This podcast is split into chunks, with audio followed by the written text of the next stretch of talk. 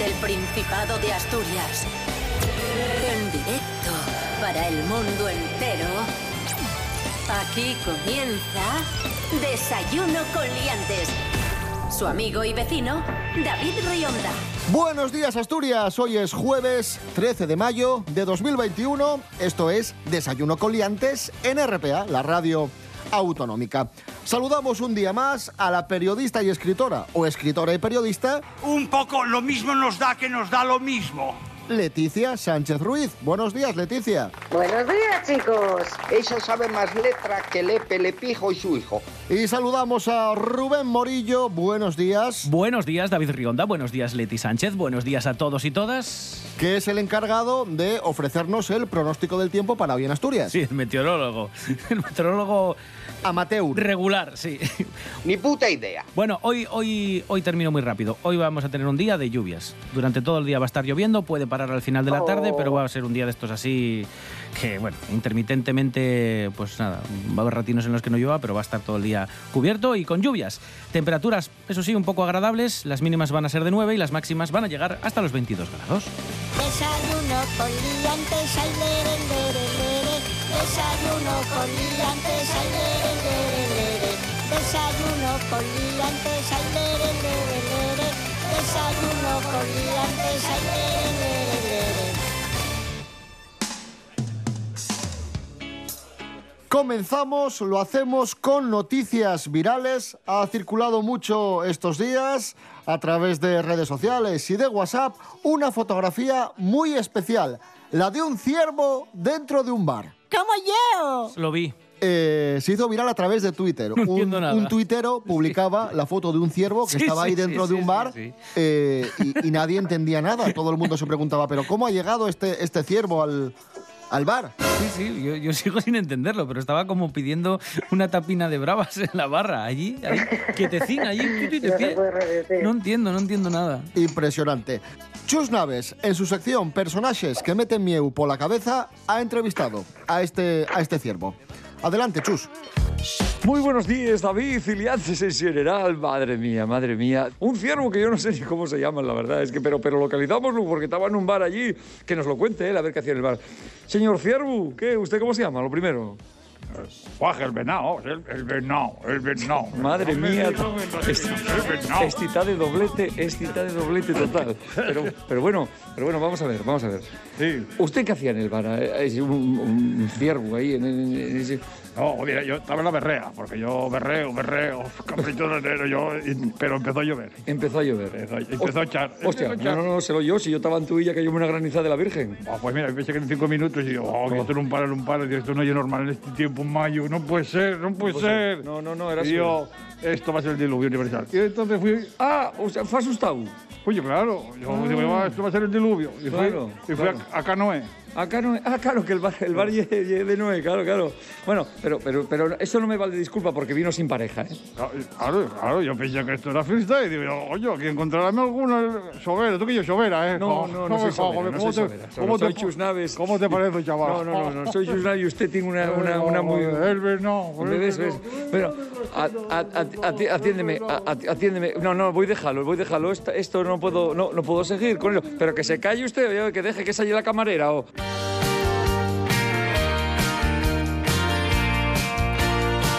Vaya animalada de programa que llevamos. Y darreu falamos de gatinos para explicar de algunos de los sos comportamientos.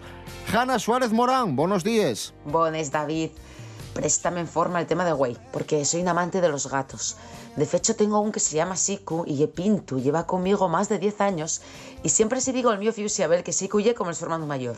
Falando de gatos, en Magritte, la especialista en comportamiento animal de la Facultad de Medicina Veterinaria de la Universidad Davis en California, explica que entender la conducta de los gatos puede ser per beneficioso para los sus dueños, pues ayúdanos a crear vencellos más fuertes con los animales y a quererlos por lo que son. Vamos a responder del desnudes.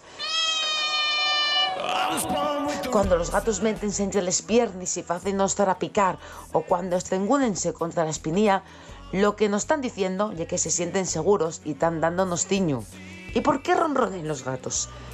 Créese que lo faen cuando están contentos, pero también reparóse que lo faen cuando están mancados o mueren, Por eso crece que una de las funciones del ronroneo es solicitar ayuda, atención o consuelo de algún de los dos compañeros sociales. Al mío gatinsicu encanta amasar superficies blanduches, como un cobertor. Y más, si tengo el cobertor puesto, pónseme darre un mío. Pues lo más probable es que sea un comportamiento adquirido mientras la etapa de cachorros, cuando dan de mamar los gatinos más a su madre para ayudar a que la leche salga. Y además este comportamiento los reconforta y significa que están per gusto en ese momento y con esa persona. ¿Y por qué los gatos ríen los dientes cuando ven pasearos? Aunque el motivo exacto está del todo claro, los especialistas en comportamiento animal creen que el sonido refleja la emoción que sienten sobremanera cuando ven presas que no pueden algamar. Espero que gracias a esto conozcamos un poquillín el, el mundo gatuno. Por cierto, David, tú a ver, ¿de qué es más? ¿De gato o de perro?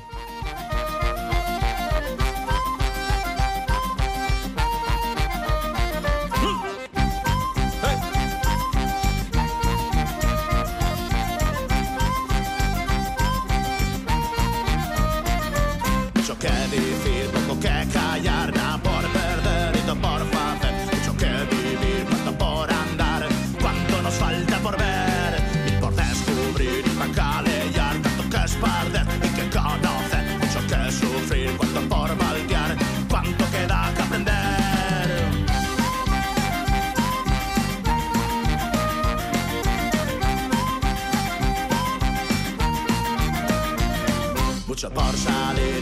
salir y por disfrutar, echar a correr y saber perder. Mucho que escribir, cuanto tanto que desaprender. Y por compartir, y tanto que amar,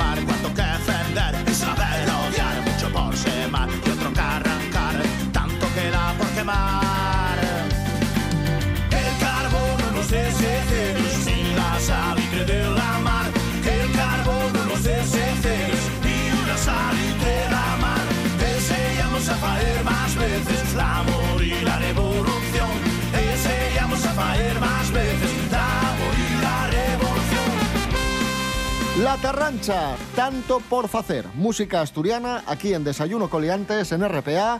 Hoy es jueves 13 de mayo de 2021. Es ciertísimo.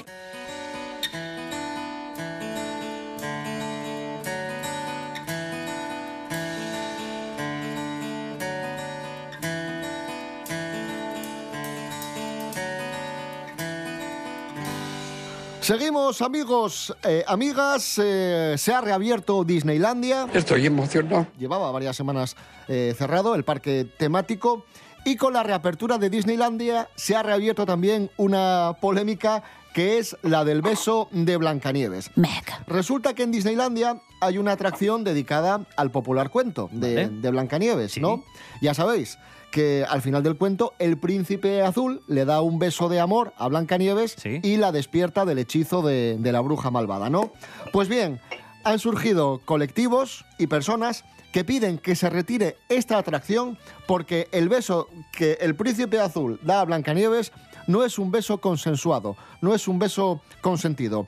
Leti Sánchez, ¿nos estamos vol- volviendo un poco locos? Si quieren prohibir o si quieren quitar absolutamente todo lo que remotamente puede dar a, eh, mudar a algo, eh, eh, si, si no nos da la sensatez para ello, es que es una estupidez como un piano. Y os voy a decir otra cosa. Respecto al mundo de Disney, es que por cierto, mm, hablo con propiedad porque soy una experta en el mundo Disney. De hecho, yo he estado en Disneylandia, he de decir, no en Euro Disney, en Disneylandia. En es que Florida, ¿no? En Florida vida, está. En Florida, ahí estuve, en Orlando concretamente, sí. Aquí hay, hay nivel. Y es que se están malinterpretando salvajemente eh, las películas de Disney, pero eh, están sacando unos mensajes que no las tienen, que están sacando unos mensajes conservadores y machistas que las películas de Disney no las tienen. Yo no digo que, eh, por ejemplo, La Bella Durmiente, que es del año 39, ojo, 39, Claro. o otros, otros tipos de películas como La Cenicienta. Obviamente dicen, ¿por qué tienen un mensaje muy conservador? Vamos a ver, son de, de, de hace 60 años o y más. Todas las películas de ese entonces tenían un mensaje conservador. Eso es, eso es innegable. Pero hoy en día, eh, hoy en día esto no existe y, y- y yo también creo que hay que es- estamos, estamos sobreprotegiendo a los niños de una manera, de una manera insensata. Y ya está. Y esa es la noticia. La vida nun foi un cuento de guajes para Antonio Vega. Güey, tenemos que recordar a uno de los mejores músicos que dio este país. Malu pa él, pero per bueno pa los demás. Sobremanera, per bueno pa la poesía. Alfredo González, buenos días. Buenos días, David. Ayer y cumpliéronse 12 años del fallecimiento de uno de los más sensibles y talentosos escritores de canciones de la música española. Estamos falando del grandísimo Antonio Vega. Con una trayectoria demasiado corta para los que lo admirábamos, pero abonda para cualquier persona que aprecie el valor de una canción, Antonio dejó escrites algunas de las mejores lletres y melodías del pop español, como pueden ser Se dejaba llevar o El sitio de mi recreo. Canciones que, pa muchos, falaben de la su adicción a la heroína, pero que a lo mejor falaben sencillamente de fuxir de la vida. De toles anécdotes que se conocen y de alguna que no se puede publicar, vamos quedarnos con la que contó Lolita del funeral del su hermano Antonio Flores. Vega, siempre es con ese aura de triste y solitario que nun era tan cierta, dijo a la hermana del finau, mientras se estaba despidiendo. Nada más di que si se siente solo, que me llame, que marcho con él. Por suerte, pudimos disfrutarlo unos años más. Debió ser que el pequeño de los flores estaba pasándolo pipa ahí arriba.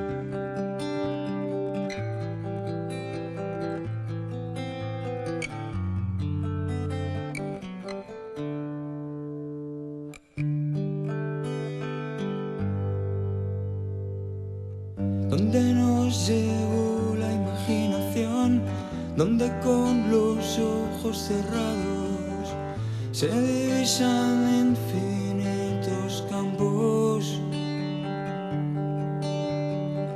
donde se creó la primera luz junto a la semilla de cielo azul.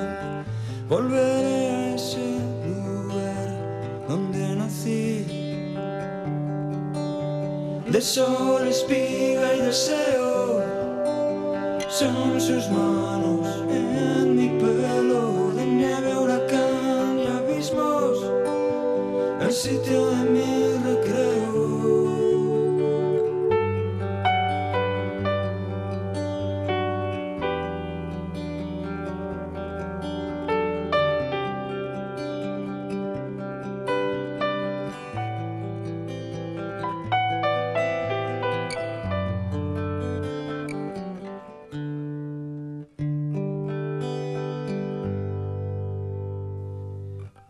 Viento que en su murmullo parece hablar, mueve el mundo y con gracia lo ves bailar. Y con él el escenario de mi hogar. Mar bandeja de plata, mar infernal, es un temperamento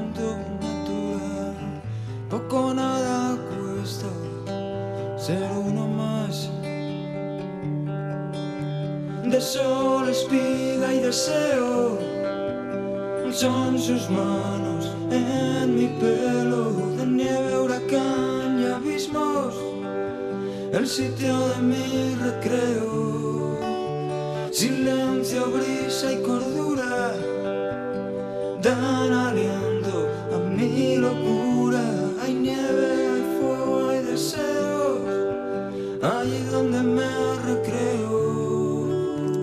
Uno de los momentos predilectos de Desayuno Coliantes y, de los que más nos gustan, el momento de Fernando Álvarez de Punto de Partida Podcast. Ya sabéis, nuestro experto en nostalgia siempre nos emociona, siempre nos entretiene, pero hoy además es que nos va a divertir mucho porque tenemos una sección que, tela marinera. Lo mejor del bizarrismo español y de eso hay mucho. Fernando, adelante. Hola amigos, bienvenidos a un nuevo viaje con la nostalgia. La música nos ha dado grandes momentos, grandes canciones y artistas que han pasado la historia por haber impregnado nuestras vidas con sus letras y melodías. Pero hay casos en el que el mundo de la canción también nos ha dejado temas que nos provocan una sonrisa, a veces una carcajada y otras muchas verdadero pavor. Música rara, poco convencional o friki es lo que hemos elegido hoy para haceros pasar un buen rato, así que bienvenidos a este especial folclore bizarro español o a nuestro Museo Musical de los Horrores. Y sin pretender hacer una lista de éxitos, este gallego es un ejemplo paradigmático del artisteo freak de nuestro país. Canto de todo, en ruso, en inglés, en español, creaciones mías, de mis propias creaciones, eh, inventadas por mí. Yo no copio y lo más difícil es componer una canción, eh, con Vaya por- cuchara y con palillos. Se hizo muy popular a raíz del programa El Semáforo de Chicho Ibáñez Serrador y con su particular uso del lenguaje Cañita Brava fue algo así como el chiquito de la calzada de la música española. ¡Amor! Algunos de sus grandes éxitos fueron La Pichina o Caldo de María, canción en chino Merengue Caña Brava o la canción en inglés Speaking You. Sí, sí, como suena, Speaking You. Veré este sitio, veré mis techo. Este techo speaking you, veré este sitio. ¡Ah! Toma chocolate y paga lo que debe. Y por supuesto, Asturias no es ajena a este mundo de encantadores monstruitos. Gijón es la ciudad donde vive este leonés afincado en la Costa Verde. Un artista irrepetible y único, un rapsoda bizarro donde los haya. No es guapo y podría decirse lo mismo que le dijeron a Lola Flores, ni canta ni baila, pero oiga, no se lo pierdan.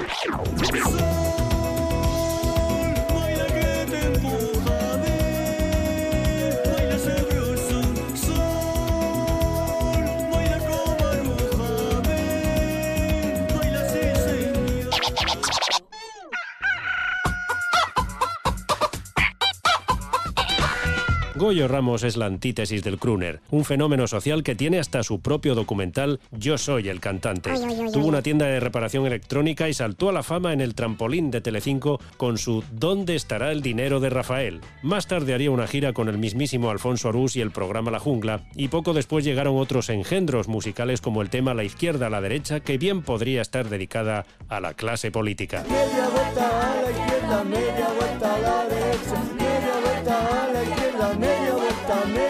vuelta, media vuelta a la izquierda, media vuelta a la derecha, media vuelta a la izquierda, media vuelta. Y en cuanto a voces femeninas, María del Mar Cuena Seis Dedos, bueno, realmente tiene cinco dedos, pero si apellida Seis Dedos,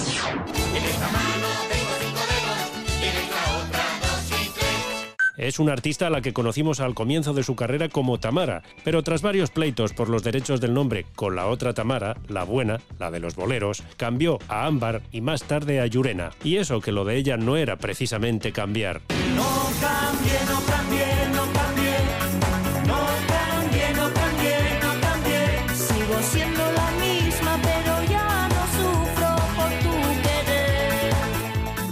Tamara, Ámbar, Yurena, como prefiráis. Se hizo muy popular en los 90 en Crónicas Marcianas, otro nido de excrementos musicales y personajes rarunos, en compañía de iluminados como Paco Porras, el vidente de los nabos, Arlequín o el gran compositor Leonardo Dantes. Un baile nuevo,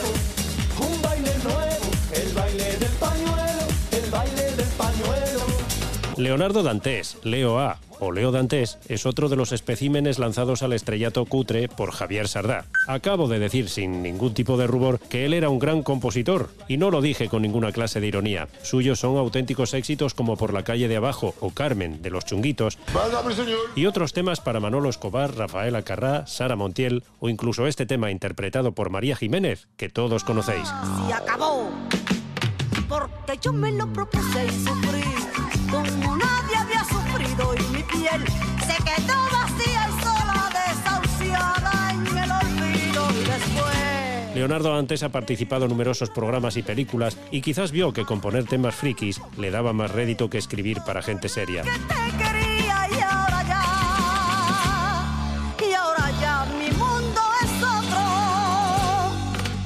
Y en la historia de este país también hubo una película titulada FBI Frikis Buscan Incordiar que sirvió de lanzadera de un disco interpretado por la fauna de moda de aquellos años. Carmen de Mairena, Malena Gracia o Dinio coparon las discotecas y los botellones del verano de 2004. La noche me confunde por la mañana haciendo el amor la tarde haciendo el amor. Y seguramente en este panorama musical tan desolador recordáis a Florentino Fernández dando vida en el programa Esta noche cruzamos el Mississippi a varios personajes basados en Chiquito de la Calzada, entre ellos el amanerado Crispín Klander o Lucas Grijander. importa que me digan que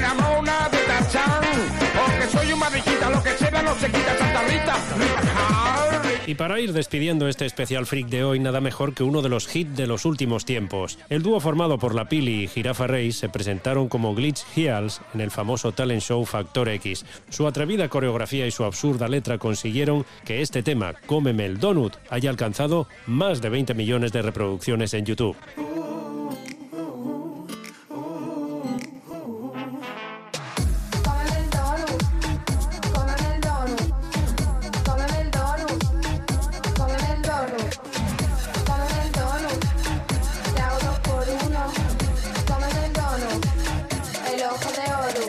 Aquí nuestra particular lista de horrores musicales. Espero que podáis ir al váter sin ningún problema y desde aquí deciros lo de siempre que os espero la próxima semana con más recuerdos y más nostalgia.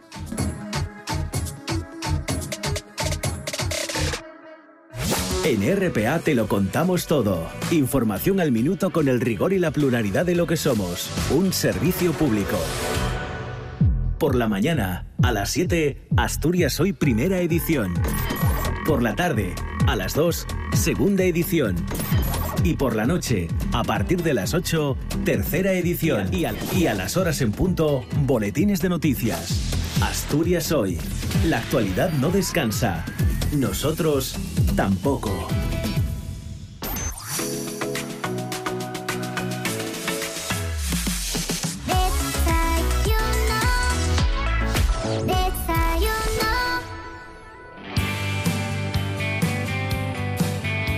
Desayuno Coliantes en RPA, la radio autonómica de Asturias, y un día más hablamos de la pandemia.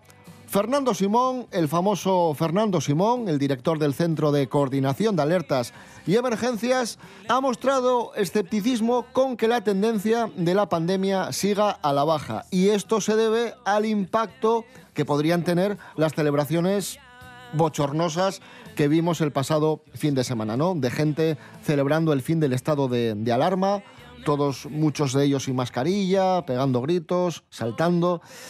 En fin, vamos a escuchar a Fernando Simón. El final del decreto de alarma no era el fin del coronavirus, no era el fin de las medidas de prevención, no era el fin de los riesgos, de ninguna manera. Parte de que se haya percibido de otra manera, parte de la responsabilidad claramente es mía porque yo he intentado transmitir una cosa que claramente no se ha comunicado como yo pensaba que se iba a comunicar. Es, es una, una, es una mezcla de, de vergüenza, de sorpresa e incredulidad.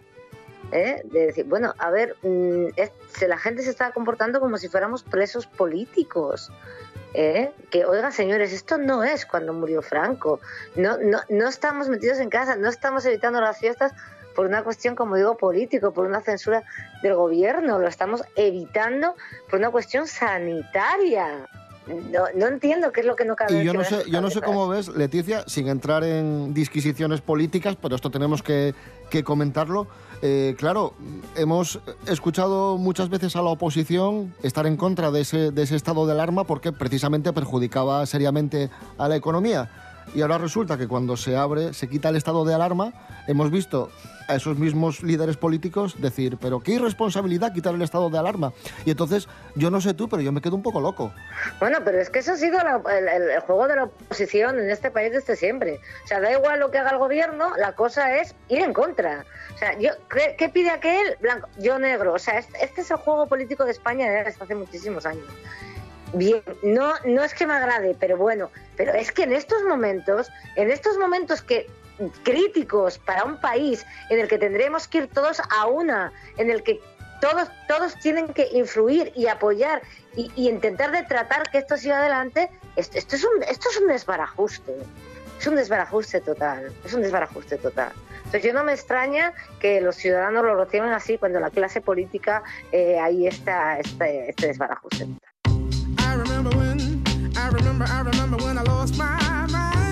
Vamos a hablar, Leticia Sánchez, de una de tus películas favoritas. Me arriesgo a decir que es una de tus películas favoritas. Es una de mis A películas ver. favoritas y yo conociéndote y sabiendo lo que te gusta, yo creo que esta película te, te tiene que gustar. A ver, a ver. Superman, del año 78, la primera de Superman. Ah, por favor, mítica, hombre. ¡Qué maravilla! Maravillosa. Con maravillosa. Christopher Reeve como Superman, el mejor Superman sin duda, y Margot Kidder como Lois Lane. Pues hoy, Leticia, se cumplen tres años del fallecimiento de la actriz Margot Kidder, que fue Lois Lane en Superman. Pues de todo eso vamos a, vamos a hablar con nuestro experto en cine, Miguel Ángel Muñiz, que ya está entrando por la puerta. Nos encontramos sin duda ante un personaje inquietante.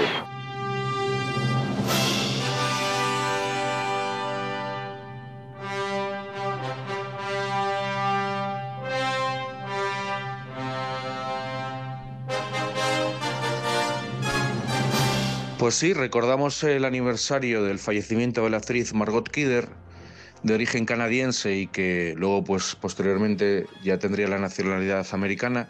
Y es una actriz que irrumpe de alguna manera en el panorama cinematográfico en los años 70.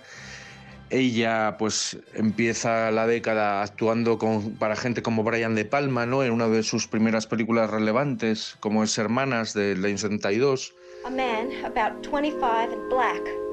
I saw it just now through my window. I live in the apartment across the courtyard. 36 Hamilton. Luego, posteriormente, ya a finales de la década, tiene dos eh, productos muy importantes. Uno, por supuesto, es su papel, su intervención como Lois Lane en la película de Superman de Richard Donner, protagonizada por Christopher Reeve. Oh, I'm sorry. Did you have plans this evening? Oh. Oh, this whole thing, no. Well, listen, it's no trouble at all for you to come back later. Don't move! Y que realmente es lo, yo creo que es lo más relevante, lo más reconocible para el público en general de, de Margot Kidder, ¿no? Como actriz, su papel más, más reconocible, más icónico. Pero ella, como os decía, también participa justo antes en otra película bastante importante de los 70 de terror, que es Terror, valga la redundancia, en Amityville, en Amityville del... Bueno, basada en esta historia de la familia de Feo, los asesinatos que ocurrieron en una casa, que se mató a los padres, a los hermanos de, Ronald de Feo, que era un hombre que decía que oía voces, que como diabólicas, que le decían, bueno, él decía que era de Dios, ¿no? que era la palabra de Dios, que le ordenaba matar a toda su familia. Y bueno, fue un caso muy famoso en Estados Unidos eh, unos años antes y bueno, pues se hizo una película que tuvo muchísimo éxito y en este caso pues protagonizada la adaptación por James Brolin y Margot Kidder como bueno una pareja que va a la casa y descubre todo el- lo que había acontecido justo antes de los asesinatos y demás, ¿no? Memory.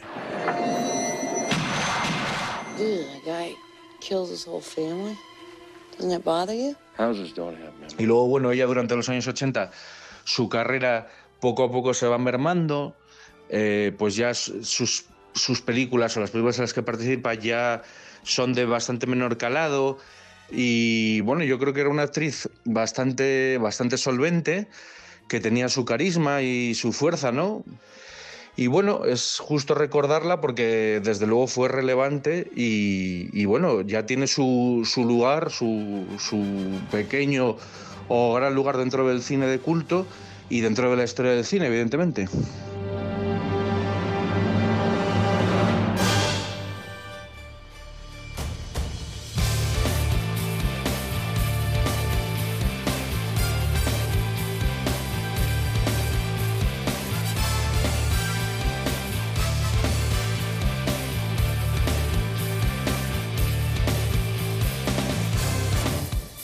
Nos vamos amigos, amigas. Mañana a las seis y media de la mañana, más y mejor. Ahora en RPA, las noticias. Rubén Morillo. David Rionda. Hasta mañana. Hasta mañana. Leticia, Leticia, sí. Leticia, Leticia, Leticia Sánchez Ruiz. Leticia Sánchez Ruiz. Gracias, un abrazo. A vosotros, muchachos. Buenasera.